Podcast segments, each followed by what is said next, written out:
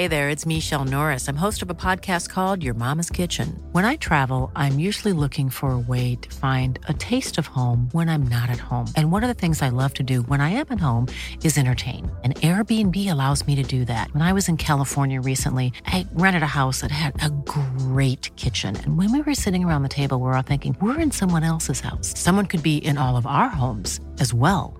If you have a home, but you're not always at home, you have an Airbnb. Your home might be worth more than you think. Find out how much at airbnb.com/slash host.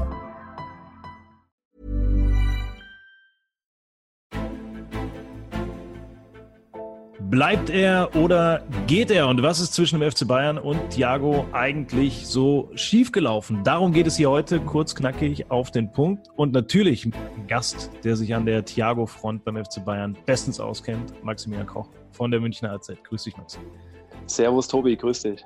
Ich bin Tobi Lusiak, hat Maxi eben schon gesagt. Und ich würde sagen, wir gehen rein ins Thema. Wir wollen mal so ein bisschen umreißen heute, was ist da mit Thiago und dem FC Bayern eigentlich im Moment gerade los. Maxi, man hört so, Thiago und der FC Bayern, Thiago und der FC Liverpool, Thiago und der FC Barcelona, habe ich jetzt auch mal gelesen. Wie ist eigentlich im Moment der Stand beim Spanier? Ja, bekannt ist ja, dass Bayern Thiago ein Angebot vorgelegt hat, um seinen Vertrag zu verlängern, der nächstes Jahr ausläuft. Und lange Zeit sah es auch so aus, dass er diesen Vertrag unterschreiben möchte. Bayern ist ihm da auch an einigen Stellen entgegengekommen. Aber letztendlich hat er sich dann doch überlegt, dass er vielleicht nochmal was anderes machen möchte in seiner Karriere. Und deswegen sieht es momentan danach aus, dass er den Verein verlässt. Und wie man hört, ist England das Land, was ihn am meisten reizt und dort eben der FC Liverpool. Warum ist dazu gekommen, dass er sich jetzt dann äh, plötzlich entschieden hat, ähm, nochmal was anderes zu machen? Weil man hatte ja das Gefühl, das kam relativ aus dem Nichts, diese, diese neue Entwicklung. Eigentlich war das doch eine äh, Made Wiesen, wie der Münchner sagt, oder? ja, ich sag mal, die Verantwortlichen um Karl-Heinz Rummenigge waren ja auch ein bisschen überrascht, dass es dann so gekommen ist. Hm. Das hat keiner so richtig kommen sehen. Und wenn man sich die An Aussagen der Verantwortlichen anhört, dann äh, hat es tatsächlich damit zu tun, dass er einfach nochmal was anderes wagen will. Also es geht nicht darum, dass es ihm bei Bayern nicht gefällt, dass er zu wenig Wertschätzung bekommen würde. Die bekommt er. Die hätte er auch durch finanzielle Zuwendungen, äh, ja, wie sagt man, äh, hätte man ihm auch das entgegengebracht und hätte ihm gezeigt, dass er viel wert ist für den Verein. Ich wollte gerade sagen, eine Wertschätzung ist ja auch immer ein anderes Wort für Geld.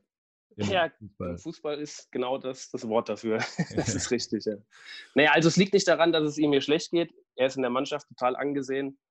Bayern spielt auch einen sehr attraktiven Fußball, wo er auch ein wichtiger Teil von ist. Aber es scheint tatsächlich so zu sein, dass es eher ein privater Grund ist, dass er einfach nochmal mit seiner Familie auch was anderes machen möchte.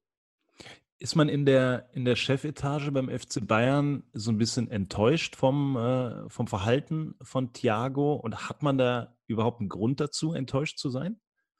Man ist auf jeden Fall überrascht und man ist wahrscheinlich auch ein kleines bisschen enttäuscht, weil man ja schon auch von Bayern-Seite ein sehr gutes Angebot ihm vorgelegt hat und ihm auch viel Bedenkzeit gegeben hat, weiter auf ihn zugegangen ist. Andererseits, das hat auch Hansi Flick gesagt, muss man das bei einem Spieler, er ist 29 in diesem Alter, auch respektieren. Wenn er einfach sagt, es ist der letzte große Vertrag, den er unterschreibt, und dann möchte er einfach nochmal was anderes machen. Also da ist auch ein bisschen Verständnis vorhanden. Hm. Trotzdem hätte man diesen sehr, sehr wichtigen Spieler natürlich gern weiter im Club. Jetzt haben wir so ein bisschen äh, geschaut, was ist jetzt gerade äh, los bei Thiago und wie kam es dazu.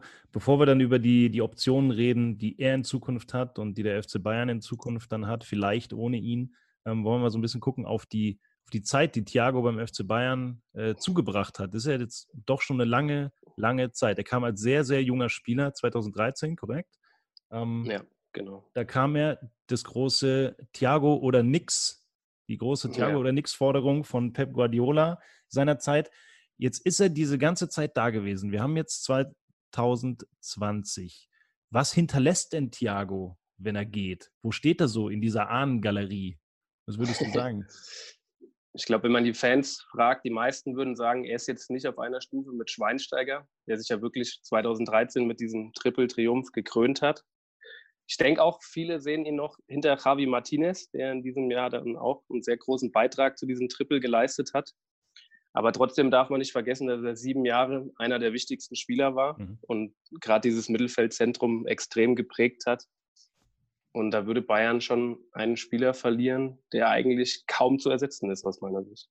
Aber wenn du, wenn du Spieler aufzählst wie, äh, wie Schweinsteiger ja. und, und Martinez, ähm, da definiert sich ja dann offensichtlich die große Wertschätzung auch von Seiten der Fans oder von den Beobachtern beim FC Bayern ja immer, immer über den Champions League-Gewinn 2013.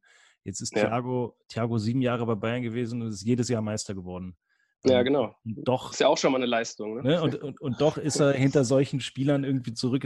Also aus meiner Sicht ganz schön frustrierend, ne? wenn, du, wenn du sowas hinterlässt und dann äh, ja.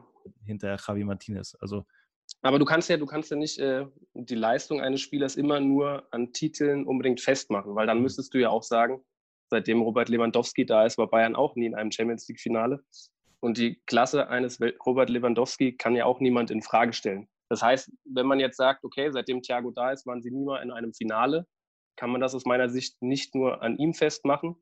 Und man muss trotzdem sehen, dass er auch große Spiele abgeliefert hat, dass er vor allem auch über viele Jahre konstant gespielt hat und wirklich also einfach auf dem Platz immer Verantwortung übernommen hat. Deswegen äh, finde ich die Kritik, die es da teilweise gibt, die ist ein bisschen übertrieben. Die Frage ist ja auch immer, also wenn man das dann andersrum dreht und anders denkt, ja. würde, man, würde man ja auch die Frage beantworten müssen, wäre Bayern mit einem anderen Spieler auf der Thiago-Position in diesen Jahren in ein Finale gekommen?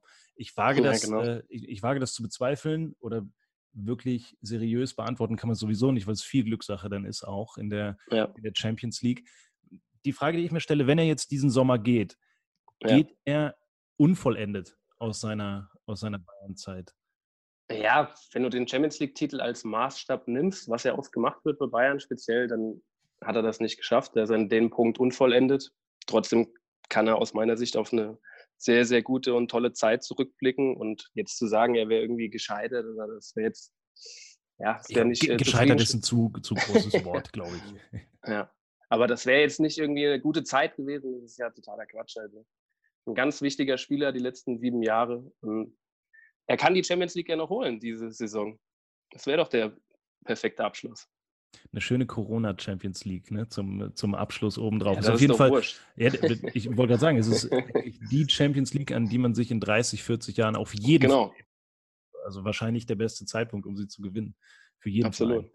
Ähm, ich will diese, diese Thiago-Diskussion und was hat er eigentlich bei Bayern hinterlassen und was ähm, ist sein Vermächtnis gerne noch ein bisschen spitzer machen. Ich habe mhm. so ein mhm. paar Thesen dazu vorbereitet. Ähm, er ist ja sehr umstritten, Thiago. Es wird ja über ihn äh, auch öffentlich äh, diskutiert. Viele Menschen lieben ihn, lieben sein Spiel. Ähm, es ist ja auch ähm, ein Augenschmaus, ihm zuzugucken, auf jeden Fall.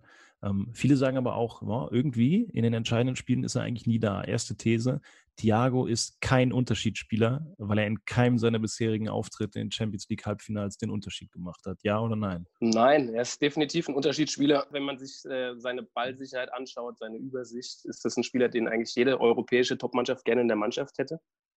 Und dann wird ja oft kritisiert, dass er defensiv vielleicht nicht stark genug sei, dass mhm. er zu wenig kämpfen würde. Es gibt aber auch andere Statistiken, die sagen, dass er in den Top-Ligen zu den Spielern gehört, die am häufigsten den Ball erkämpfen tatsächlich für ihre Mannschaft.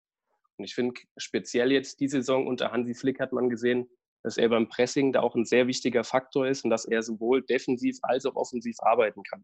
Deswegen für mich bei Bayern eindeutig ein Unterschiedsspieler. Ich finde gerade so, wenn man mit deutschen Fußballfans äh, über Thiago spricht, ähm, ist jetzt auch eine Verallgemeinerung, weiß ich, aber dann, dann wird ihm immer so ein bisschen es kommt manchmal so das gleiche Argument wie bei Toni Kroos zum Beispiel mhm. Ähm, oder bei Mesut Özil. Da geht es dann immer so um die Körpersprache und dass ja. nicht alle fünf Minuten irgendeinen abgrätscht. Ne? Also mhm. gerade wenn du eine Statistik äh, rausholst und sagst, ja, er gewinnt eigentlich sehr, sehr oft den Ball, das kann man ja auch mit Auge machen.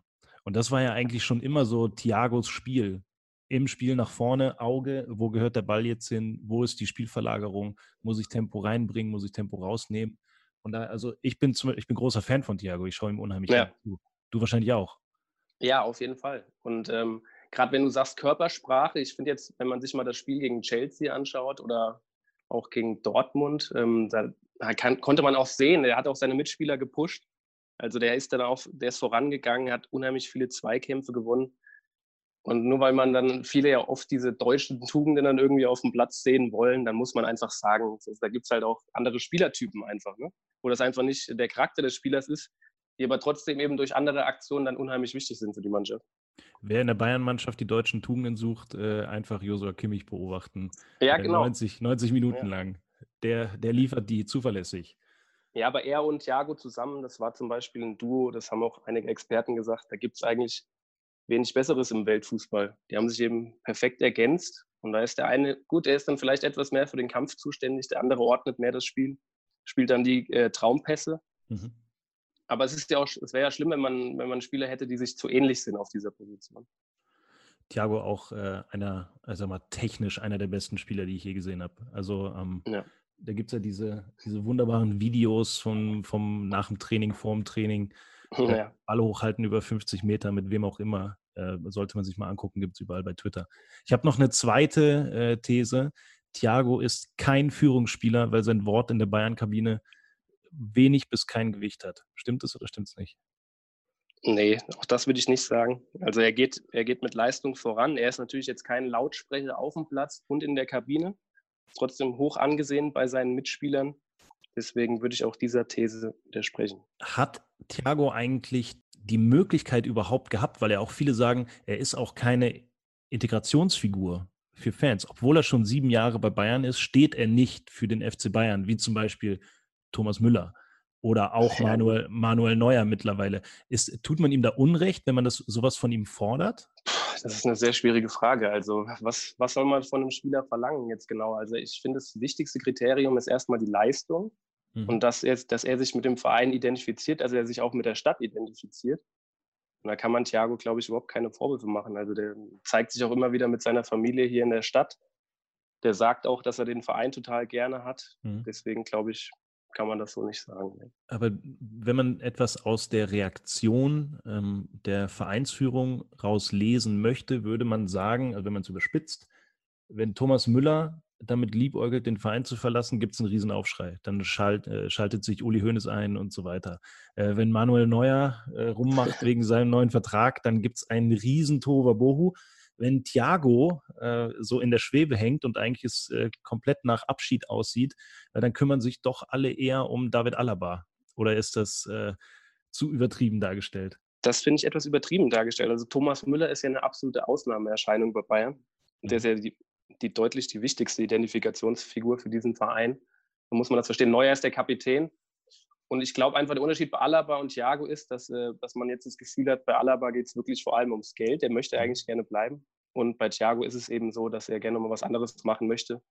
Und da sieht man einfach die Chancen, dass man ihn noch überzeugen kann, glaube ich, sind einfach bei ihm geringer als bei Alaba. Wollen wir mal in die, in die Zukunft gucken, in die wahrscheinlich relativ nahe Zukunft. Der FC Liverpool ist so ein bisschen in der Pole Position um Thiago. Man erzählt sich, Jürgen Klopp hätte einen Kaufbefehl gegeben, klingt auch immer super so ein Wort. Ähm, ja. Passt Thiago eigentlich in das Spiel des FC Liverpool? Finde ich schon. Also ich habe es eben ja schon gesagt, gerade was das Pressing angeht, da wird Thiago aus meiner Sicht auch immer ein bisschen unterschätzt. Und das ist ja eine große, große Stärke vom FC Liverpool, dass sie die Gegner mit Pressing sehr stark unter Druck setzen. Das heißt, da würde er schon mal reinpassen. Und ich finde auch so ein Spieler wie ihn, der dann diese ganz besonderen Momente hat, der diese ganz besonderen Pässe hat, der fehlt vielleicht sogar noch im Mittelfeld von Liverpool. Mhm. Ich glaube zum Beispiel, dass Manchester City da im Zentrum etwas stärker aufgestellt ist als Liverpool. Deswegen halte ich das schon für sehr, sehr passend, wenn er für Jürgen Klopps Mannschaft spielen würde. Wäre vielleicht auch ähm, so ein bisschen der bessere Keita, wäre genau. wahrscheinlich dann die, ja. die Position. Und Cater kommt ja jetzt auch immer besser in Fahrt, aber ich könnte mir auch vorstellen, dass der Spieler einen deutlichen Schub kriegen würde, wenn er dann im, im, im Training mit Thiago äh, spielt. Ne? Also der ihm dann zeigt, wie man diese Position eigentlich äh, so zu spielen hat auf diesem Niveau. Absolut, aber du weißt ja genau, wie es ist. Wenn jetzt ein Trainer einen Spieler unbedingt haben will, wenn das jetzt bei Klopp und Thiago so ist, dann mhm. kommt er natürlich auch mit einem gewissen Vorteil dann zu dieser Mannschaft. Logisch. Ja. Wenn er tatsächlich genau dieses Puzzleteil noch ist, was er braucht im Mittelfeld. Und gerade mit Henderson, mit Fabinho, mit Weinaldum, die da noch spielen, das würde sich mit Thiago, glaube ich, sehr gut ergänzen. Also ich glaube, man kann festhalten, der FC Liverpool wird nicht schwächer, wenn sie, wenn sie Thiago holen. Absolut nicht. Gut, er ist jetzt 29 Jahre alt. Die müssen jetzt überlegen, ob sie diese 30 bis 40 Millionen investieren wollen. Er kriegt ja auch ein gutes Gehalt. Aber ich denke, der würde diese Mannschaft nochmal verbessern. Ja. Sind 30 bis 40 Millionen ähm, der Preis, den der FC Bayern erzielen will, oder ist es der Preis, den der FC Liverpool zahlen möchte? Nee, das ist dem Vernehmen nach so der Preis, den Bayern für ihn aufruft. Liverpool möchte aktuell noch ein bisschen weniger zahlen. Mhm. Und da denke ich, könnte man aber schon zusammenkommen. Wahrscheinlich wird man sich irgendwo, irgendwo treffen. Was sind aus, aus FC Bayern Sicht die Optionen für eine Nachfolge? Ähm, will ja. man überhaupt noch mal aktiv werden auf dem Transfermarkt? Ähm, jetzt mhm. mal unabhängig von der, von der Personalie Thiago. Braucht man überhaupt noch einen Mittelfeldspieler? Ich, ich habe mal hier aufgeschrieben, Kimmich, mhm. Goretzka, Cuisance, Tolisso, Martinez, Adrian Fein. Ähm, die sind Stand jetzt alle da. Ja, Martinez wird ja auch noch als Abgang gehandelt. Mhm. Bei Tolisso war das auch schon mal im Gespräch. Und wenn du dann guckst, wer da noch übrig bleibt, dann hast du noch als gestandene Spieler Kimmich und Goretzka. Und dann tatsächlich mit Cuisance, mit dem Neuzugang Nian Zu und mit Adrian Fein dann eher Perspektivspieler. Mhm. Allein dadurch siehst du schon, da muss sich noch was tun im Zentrum. Und unabhängig von, von Thiago suchen die Bayern aktuell da schon noch nach einem Spieler, der auch das spielerische Element reinbringt und ähm, genau noch eine gute Ergänzung eben ist zu Goretzka und zu Kimmich. Hast du da schon äh, Namen rascheln hören irgendwo äh, zwischen mhm. Sebener Straße und Marienplatz? Gibt es da was? Es wurde ja längere Zeit auch schon mal unter Nico Kovac Zakaria gehandelt von mhm. Gladbach.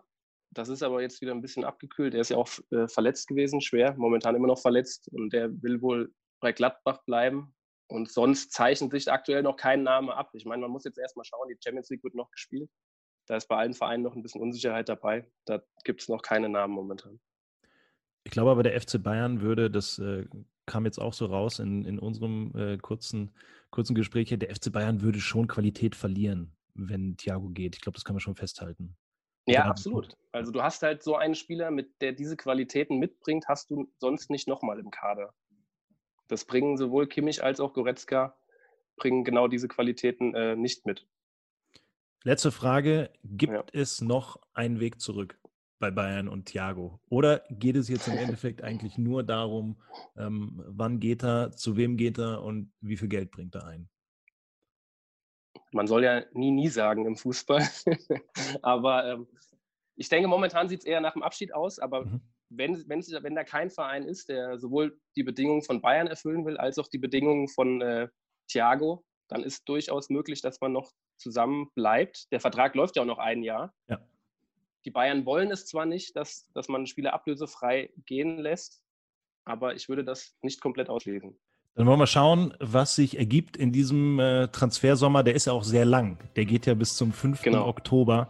Äh, da kann noch sehr, sehr viel passieren. Da können wir auch das eine oder andere Mal noch sprechen. Lieber Maxi, ich danke dir recht herzlich für deinen Besuch hier im Podcast. Wie immer ja. sehr ergiebig, dass du uns äh, zum Besten gegeben hast. Ähm, euch da draußen empfehle ich, diesen Podcast äh, zu abonnieren. Wir haben jede Menge Gespräche, Interviews mit, äh, mit großen Sportlern, mit Journalisten ähm, und allem, was ihr euch so wünscht. Dementsprechend danke Maxi, danke euch fürs Zuhören. Macht's gut. Ciao, ciao. Danke.